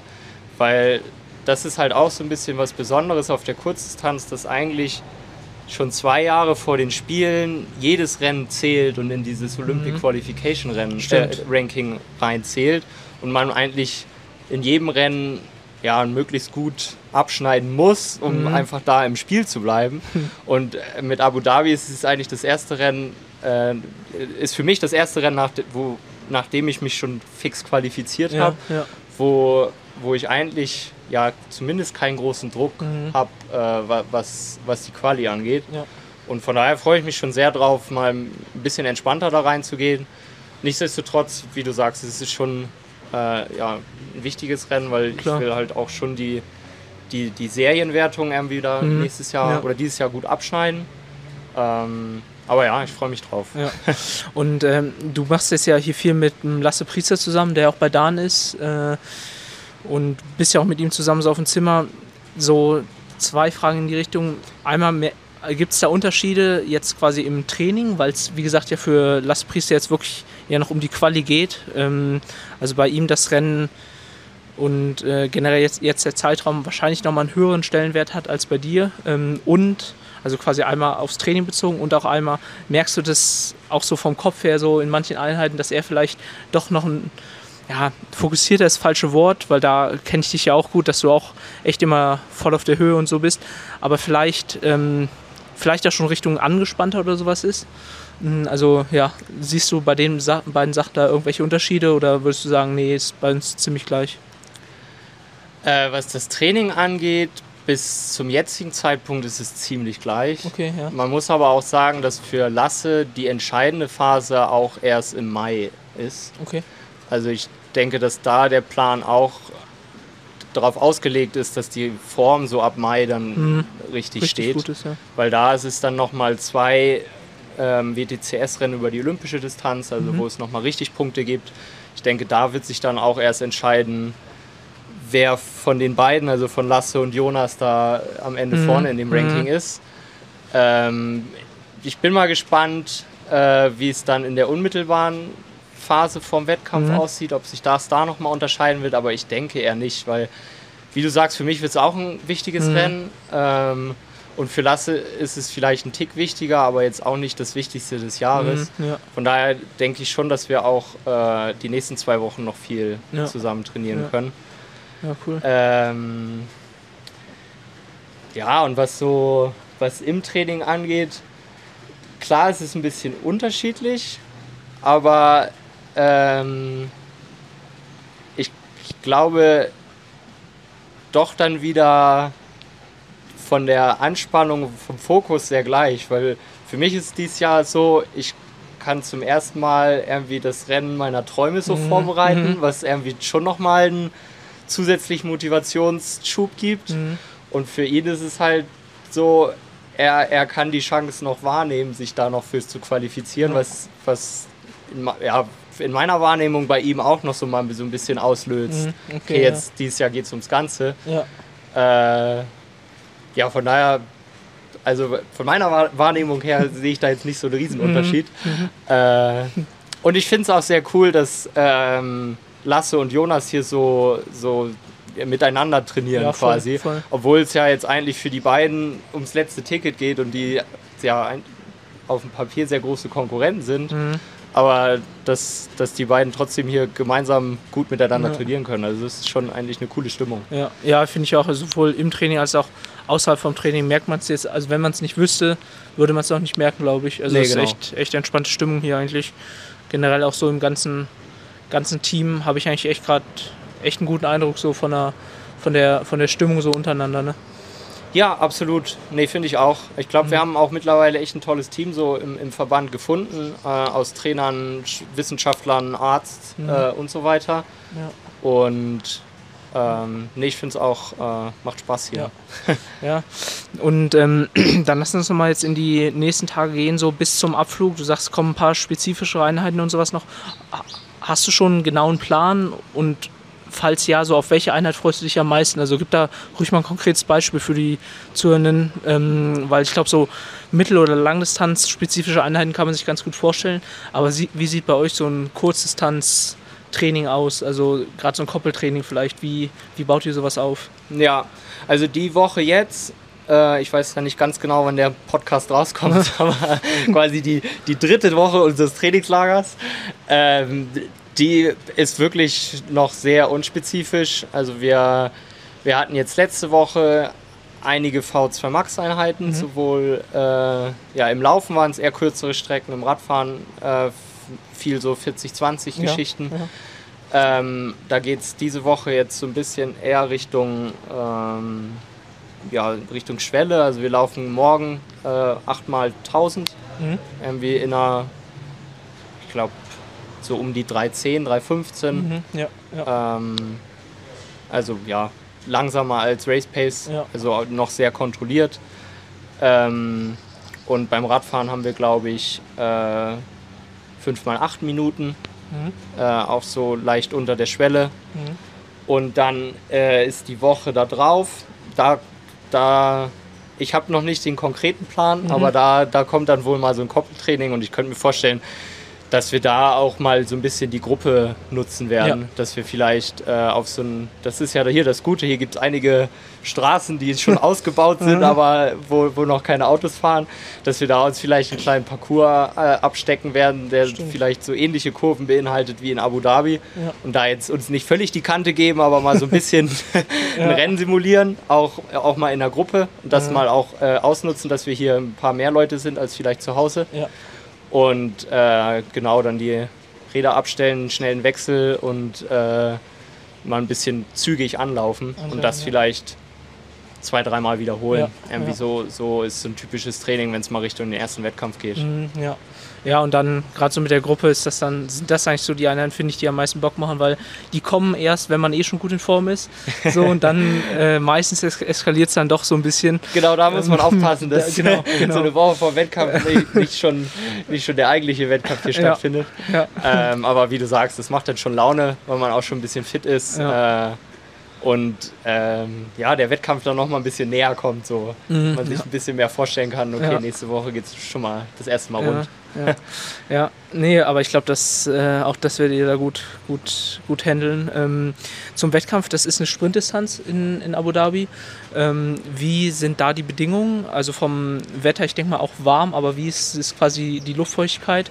Und meinst du, dass das hier, also macht ihr Richtung Rennbedingungen noch irgendwas, irgendeine spezifische Anpassung oder meinst du, dass hier vier Wochen bei, bei der Hitze hier da schon dich gut, gut genug drauf vorbereiten werden? Ähm, ja, Abu Dhabi genau ist eine Sprintdistanz. Ähm, es ist aktuell dort nicht ganz so warm wie hier. Von Mhm. daher denke ich, dass, gut, dass ja. wir da, was die Hitze angeht, äh, gut vorbereitet sein werden. Ähm, was ein bisschen besonders ist, der Start ist um 18 Uhr. Ja. Und ich glaube, 19.30 Uhr geht da die Sonne unter. Oh ja. Also ja. es wird so ein bisschen bei dämmerndem Licht dann dort stattfinden. ähm, ja, Abu Dhabi, ich war da jetzt zweimal am Start. Es ist schon was anderes. Also es ist halt da alles sehr groß. Wir Ja. dürfen ja auch auf dem Formel 1 Kurs ist unsere Radstrecke. Stimmt, ja, stimmt. Äh, wir, wir, der Start ist vor diesem großen Hotel, was auch auf der Formel 1 Strecke Mhm. steht. Mhm. Also es macht schon alles sehr viel her. Seid ihr auch in dem Hotel? Äh, nee, Okay, ich glaube nicht. Aber es ist nicht weit davon weg. okay, okay, ja. Aber auch ein Ähm, gutes Hotel so? Ja, doch, Also da ist so ein bisschen abseits der Formel 1 Strecke so ein großer Kreisel, Mhm. wo so vier Hotels drum stehen. Ah ja, ja. Und die sind eigentlich alle Okay. ganz gut und eigentlich sind alle dort dann untergebracht. Ja, okay, was okay, eigentlich auch mal ganz cool ist. Ja, stimmt. Und nur Triathlon juckt da halt niemanden. Mhm. Also ich denke, da werden äh, maximal 100 Zuschauer sein, Ja. von denen 80 die Trainer und Betreuer ja, der, der, der verschiedenen Nationen sind. ja. Oder das Äh. andere Streckenposten oder sowas. Genau. Also das ist halt schon Ja, stimmt. Das ist schon crazy. Also du siehst dann auch auf der Helikopteraufnahme diese riesen Ferrari World, die da Mhm. direkt am Formel 1 Kurs ist und ja, also es macht alles viel her, aber viele Zuschauer sind da nicht zu erwarten. Mhm, ja. ja. Ja, ich bin auch mal gespannt. PTO macht ja auch am Ende des Jahres zwei Rennen da im Middle East. Äh, Ja, Vielleicht komme ich dann da auch mal hin. aber ja, es sieht schon, sieht schon irgendwie mal komisch aus. So, ne? ähm, aber ich meine, immerhin bei euch ist jetzt ja irgend, irgendein Marathonrennen war der auch mal, wo die extrem mit der Hitze irgendwie zu tun hatte, also hatten. Ähm, das sollte ja bei euch dann jetzt auch über die Sprintdistanz und abends jetzt nicht so ein krasses Problem sein. Generell muss man auch sagen, so äh, für Age Trooper sind ja die meisten Rennen direkt morgens, gerade so Ironman sind ja ultra früh und jetzt so ein Rennen spät ist für euch jetzt ja nicht was, was ganz Neues. Also meistens sind die ja so später Vormittag oder irgendwie am Mittag. Ähm, also bist du schon ein bisschen mehr gewöhnt, aber wie quasi wirst du dann an dem Tag ja, vorgehen? Machst du dann vormittags noch, noch eine Einheit? Wie machst du es mit dem Essen und so? Also hast du da schon so einen Plan für dich entwickelt oder schaust du eher vor Ort, jo, wie sind die Gegebenheiten und dann entscheidest du das? Nee, eigentlich habe ich da schon ziemlich einen konkreten Plan bei solchen Rennen. Also wie du sagst, es ist nicht, nicht ungewöhnlich, dass wir auch mal abends äh, unser Rennen haben. Ähm, ja, normalerweise versuche ich auszuschlafen, so wie es halt möglich Mhm. ist. Äh, ein gutes Frühstück und dann mache ich für gewöhnlich noch eine, eine Einheit am Vormittag. Okay. Einfach um mal ein bisschen zu bewegen. Also für mich, wenn ich den ganzen Tag rumliege und dann abends noch ein Mhm. Rennen machen soll, da geht meistens nicht viel. Ja, voll. Also einfach um ja, den Körper ein bisschen in Bewegung zu bringen, gehe ich normalerweise irgendwie eine halbe, dreiviertel Stunde ein bisschen Radfahren am Vormittag. Mhm. Und dann ähm, ja, mit, mit kurzen Antritten oder wirklich komplett locker? Was machst du? komplett locker. Okay, Ja, okay. einfach um ein bisschen Blutfluss Mhm, äh, ja. in Ja. den Körper zu bringen. Ähm, und dann ja, esse ich meistens vier Stunden vorm Start großes Mittagessen. Mhm, ja. Und dann geht es ja schon langsam Richtung Wettkampfvorbereitung quasi. Ja. So Also recht, recht spätes Frühstück, dann eine Einheit, dann 14 recht Uhr spätes mit genau, Mittagessen. genau, okay. Genau. Ja, ja. Ja. Und dann, dann so mein, ja.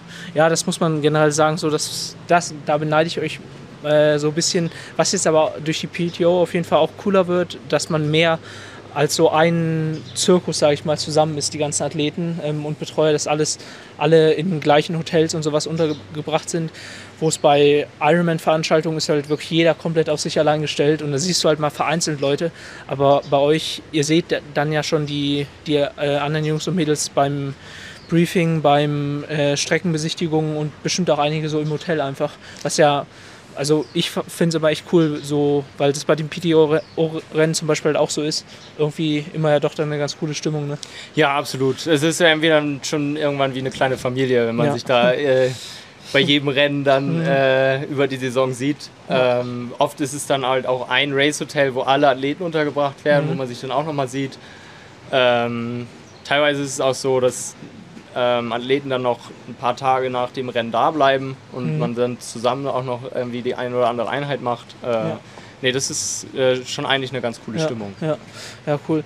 Ja, bevor wir jetzt auch zu, zu deiner Phase nach dem Rennen kommen, äh, lass uns mal kurz aufs Rennen selber eingehen. So, hast du schon, ähm, hast du schon ja, nicht einen Rennplan, aber zumindest so Ideal, ähm, Idealszenarien durchgedacht, was so für dich was für ein Rennszenario in deiner jetzigen Form mit dem, mit den Werten und sowas, was du jetzt alles hast, ähm, was du dir da ausmalen würdest und vielleicht auch sogar schon Richtung, äh, Richtung Platzierung gedacht.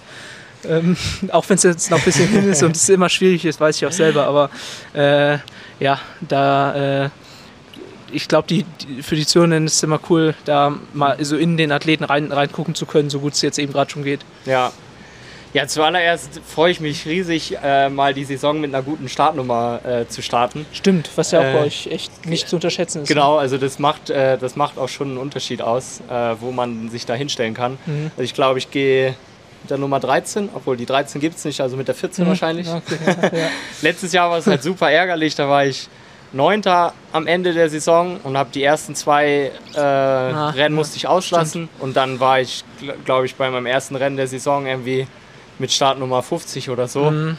dann beim ersten Rennen. Ähm, also da freue ich mich schon auf jeden Fall drauf. Und dann hoffe ich natürlich, dass äh, der, der Fokus aufs Schwimmen über den Winter mhm. sich auszahlen wird und ich äh, da, da irgendwo vorne mit aus dem Wasser kommen kann. Also das wäre schon mal das erste Teilziel. Mhm. Wenn das klappen würde, das wäre schon mega cool. Mhm. Also wir haben halt ähm, auch an der Leistungsdiagnostik jetzt noch kurz äh, vorm Trainingslager gesehen, dass schon was passiert ist auch im Schwimmen. Mhm. Aber mhm. das dann nochmal in Wettkampf umzusetzen, ist halt auch nochmal immer eine andere klar, Sache. Ne? Also ob ich ja. jetzt im Wettkampf nochmal eine Sekunde schneller schwimmen kann, äh, heißt ja nicht automatisch, dass, äh, dass ich dann auch eine, ja, drei Plätze weiter vorne mhm. aus dem mhm. Wasser komme. Absolut. Ähm, nee, genau. Ähm, also wenn das Schwimmen gut klappen würde und vielleicht eine kleine Gruppe geht, wo ich auch mit drin bin, das wäre, denke ich, so ein Idealszenario. Mhm. Und ja, dann, was am Ende für eine Platzierung mal rauskommen kann, ist halt super schwer einzuschätzen, ja. gerade beim ersten Rennen der Saison. Ne? Ja. Ähm, ja, aber ich würde mich super freuen, wenn, wenn das irgendwo Richtung Top 10 geht. Mhm. Äh, das wäre, denke ich, schon ein richtig guter Saisoneinstieg. Und, äh, Gerade auch bei dem Feld muss man sagen, also genau. sind eigentlich alle, sind alle Big Hitters sozusagen sind, sind mit am Start. Ne? genau. Also, ja. Dann ist halt auch eine Sprintdistanz, da sind schon noch mal ein paar mehr Jungs, die richtig schnell über 5 sind, als mhm. die, die richtig schnell über 10 sind. Ja. Äh, dann ist es auch oft so, dass einige, die vielleicht nicht ganz so gut sind im Schwimmen, über die 750 Meter mhm. dann doch noch dabei sind. Mhm. Also es ist schon immer noch mal eine andere Dynamik als über die ähm, olympische Distanz. Aber genau, mit so einem Ergebnis da um die Top 10, ich denke, da kann man dann richtig gut drauf aufbauen und äh, ja, das wäre das wär schon cool. Ja, ja, cool. Nee, das ist doch, äh, ist doch schon mal eine gute Ansage. Genau, ähm, die, die, die, Zahl wurde gesagt. Ja, genau, das, mehr, äh, mehr brauchen wir gar nicht. Ähm, äh, ja, dann lasst uns kurz noch ähm, auf die Zeit nach Abu Dhabi ähm, schauen. Wie konkret hast oder konntest du da, da schon planen? Ähm, also wie ist da der Plan quasi nach Rennende Abu Dhabi? Geht es erstmal wieder nach Deutschland ähm, und wann steht dann das nächste Rennen für dich an? Genau, danach geht es erstmal nach Deutschland und wenn das Wetter einigermaßen mitspielt, werde ich auch ziemlich sicher den März, April in Deutschland sein. Mhm. Okay, ja. Ähm, ja, wie gesagt, ich habe äh, da im Januar gute Erfahrungen mhm. gemacht. Ähm, Finde es eigentlich ganz gut, wenn man längere Zeit an einem Ort ist und wirklich kontinuierlich irgendwie äh, an, an Dingen arbeiten kann. Ja. Ähm, Und ja, ich bin jetzt auch niemand, der, der dauernd in der Sonne trainieren muss. Mhm. Und ich habe gehört, dass es aktuell in Deutschland äh, zumindest von den Temperaturen auch Ja. okay ist. Ja. Wenn es jetzt nicht dauernd regnet, denke ich, äh, ja, werde ich den März, April äh, in Deutschland, in Bonn trainieren. Mhm. Und dann ist aktuell mein Plan, dass ich wahrscheinlich Anfang Mai äh, den ersten Grand Prix in Frankreich mache. Ah, Die, cool, also französische ja. Liga. Da Auch ist eine in, Sprintdistanz? Genau, ist auch Mhm. eine Sprintdistanz in Fréjus, Ja. wenn ich das richtig ausspreche. Oh ja, schön. Bei Saurafeld, da war ich jetzt ja. ja ist geil. An der, an der Côte d'Azur. ja, ja. Ähm, Da könntest du auch zur Not, wenn das Wetter doch kacke ist, im April schon ein paar Wochen eher hinfahren. Da kann man auch gut trainieren. Genau, das ist, äh, vielleicht äh, ist das eine gute Überlegung, ja. Mal gucken. Anfang Mai, sagst du? Genau, ich Okay. glaube 4. Mai ist das.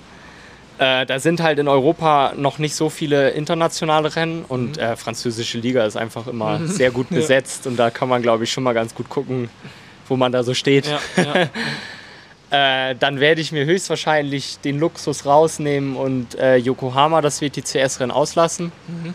Ähm, weil ich, ja, mich stressen solche langen Reisen schon immer. ja, ja. Äh, und wenn ich ja dieses Jahr die Möglichkeit habe, da eventuell nicht starten zu müssen, dann werde ich das, denke ich, auch so wahrnehmen, Mhm. als da nochmal mit, äh, Mitte Mai ans andere Ende der Welt zu fliegen Mhm. für den Wettkampf.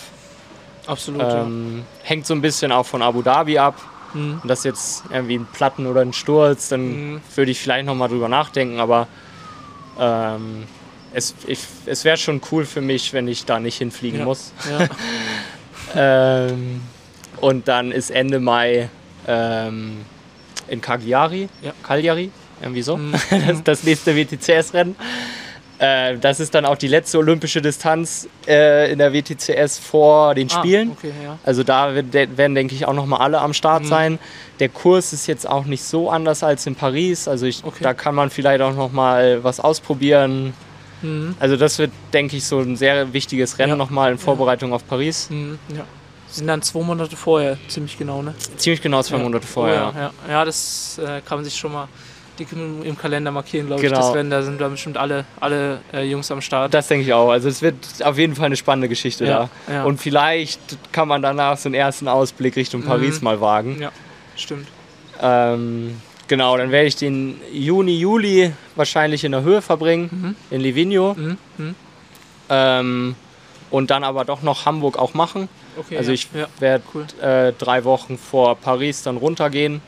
Äh, Hamburg ist, glaube ich, zweieinhalb Wochen Ja. vor Paris. Ja. Werde Hamburg noch mitnehmen als letzten Test quasi. Mhm. Mhm. Ähm, außerdem ist ja, Hamburg schon immer ein Highlight im Ja, Jahr. ja, Und wenn das dann Fall. so gut reinpasst, dann äh, also warum sollte man das auslassen? Ja, voll. Und dann aber entspannt die letzten zwei Wochen bis Paris äh, nochmal in Bonn. In Bonn, okay. Und das Äh. ist 100% safe oder wenn jetzt Abu Dhabi richtig gut lau laufen würde, würdet ihr dann noch mal überlegen? Über Hamburg? Äh, nee, über das Ding mit der Höhe. Also, da, dass du Ach so. dann vor Paris nicht nochmal. Äh, Äh. du könntest ja auch sagen, yo, ich gehe nach Hamburg und gehe dann nochmal nach Livigno Ja. und dann nach Paris. Also, Ja, wie sieht's da aus? ähm, hundertprozentig nicht. Hm, ja, okay. äh, also wir wollten jetzt äh, schon Abu Dhabi noch mal so als ultimativen Test sehen auch. Mhm. Ähm, ähm, und dann wäre wär schon ein Plan B auch äh, bis Paris ran Mhm. äh, in der Höhe zu bleiben. Das machen auch einige Athleten. Mhm. Ähm, genau, aktuell ist es so geplant, aber ja, ja, okay. so die finale Entscheidung fällt, fällt, nach, äh, fällt nach Namibia bzw. Abu Dhabi. Genau. Ja, ja, ja, cool. Ja, spannend, spannend. Bin, bin ich echt gespannt, wie, das, wie, das, wie du so anspringst. Äh, bei mir auch eine ähnliche Situation, dass ich jetzt auch quasi nochmal Höhenerfahrung hier sammel, sammeln werde. Und ich habe jetzt zwar nicht direkt ein Rennen danach, aber habe dann werde auch so eine Art Höhentagebuch quasi machen, so Ja. jeden Tag halt gerade in den, wo man erwarten würde, dass es da gut läuft, da halt mal vielleicht auch eine wichtige Einheit halt hinsetzen und dann zu schauen, yo, wie, wie fühlt es sich halt wirklich an, weil ich meine, wenn man jetzt dann nur easy trainiert, dabei kann man es halt nicht so gut sagen. Manchmal merkt man es halt dann erst bei den höheren Intensitäten, ob es halt wirklich gut, gut geht oder nicht. Aber da hast du mit dem Rennen natürlich, das, ich meine, spezifischer geht es ja gar nicht. Nee, genau. Und ähm, wir, wir machen es tatsächlich auch so, dass wir es nochmal ausprobieren. Ein- Einmal mit dem Rennen. Wie du Mhm. sagst, spezifischer geht es nicht. Wenn das jetzt super gut laufen sollte, ist es natürlich ein perfekter Ja. Test. Und dann werden wir aber auch ähm, drei Wochen nach, nach dem Trainingslager eine Leistungsdiagnostik nochmal Ah, ja. machen, die wir jetzt vorm Trainingslager gemacht haben. Mhm. Die quasi nochmal zu Ah, wiederholen, Okay, okay ja, ja. um dann auch zu gucken, oder einen Vergleich zu haben, ist vielleicht besser direkt danach oder die drei Oder Wochen die danach. Wochen, wo, wie ist, wo ist das Gefühl, beziehungsweise sind die Werte besser? Genau. Es ja, ist schon cool. nochmal so ein bisschen auch ein Ausprobieren. Ja, ja, es ist, äh, wie ihr hört, äh, auch auf, auf, die, auf dem absoluten Top-Niveau doch immer noch viel äh, rumprobieren und letztendlich kommt halt viel auch aufs Gefühl drauf an, finde ich immer wieder. Ähm, aber ja, nee, dann äh, würde ich sagen, war das doch echt ein cooler Rückblick, äh, aktuelles Update und Ausblick. Ähm, und dann sollten wir auf jeden Fall ja, ähm, irgendwann nach Abu Dhabi vor Cagliari äh, nochmal mit dir sprechen, so wie es da aussieht, äh, was für ein Höhenupdate gibt und sowas. Aber äh, ja, bis dahin dir erstmal alles Gute jetzt für Abu Dhabi. Sag nochmal kurz genau, wann das Rennen ist und wo die Zuhörenden es halt sich anschauen können, weil ich glaube, das lohnt sich auf jeden Fall. Äh, ja, das denke ich auch, dass sich das lohnt. Äh, das ist am 8. März. Am 9. März ist die Staffel. 8. März ist der Männerstart 18 Uhr. Das müsste in Deutschland 15 Uhr sein. Mhm, okay. Und zu sehen, äh, ja, Kurzdistanz leider nach wie vor nur im Pay-TV auf triathlonlive.tv. Ja, ja. Ja, Äh, stimmt. stimmt. Einige andere Länder sind da schon ein bisschen weiter. Also ich weiß, in Spanien kannst du jedes WTCS-Rennen im Free TV Ah, gucken. Ja. Ah, Äh, aber ja, ja, mal gucken. Wenn du Olympiasieger wirst, vielleicht ändert sich danach auch Deutschland. ja, mal sehen. Ja. Nee, cool. Dann äh, danke dir für deine Zeit. Ähm, und für uns geht es jetzt gleich noch zum Schwimmen. Äh, und allen da draußen danke fürs Zuhören. Und wir hören uns schon nächste Woche. Und Lasse, bis, bis demnächst. Ja, ich danke auch und äh, freue mich aufs nächste Mal. Ciao. Ciao.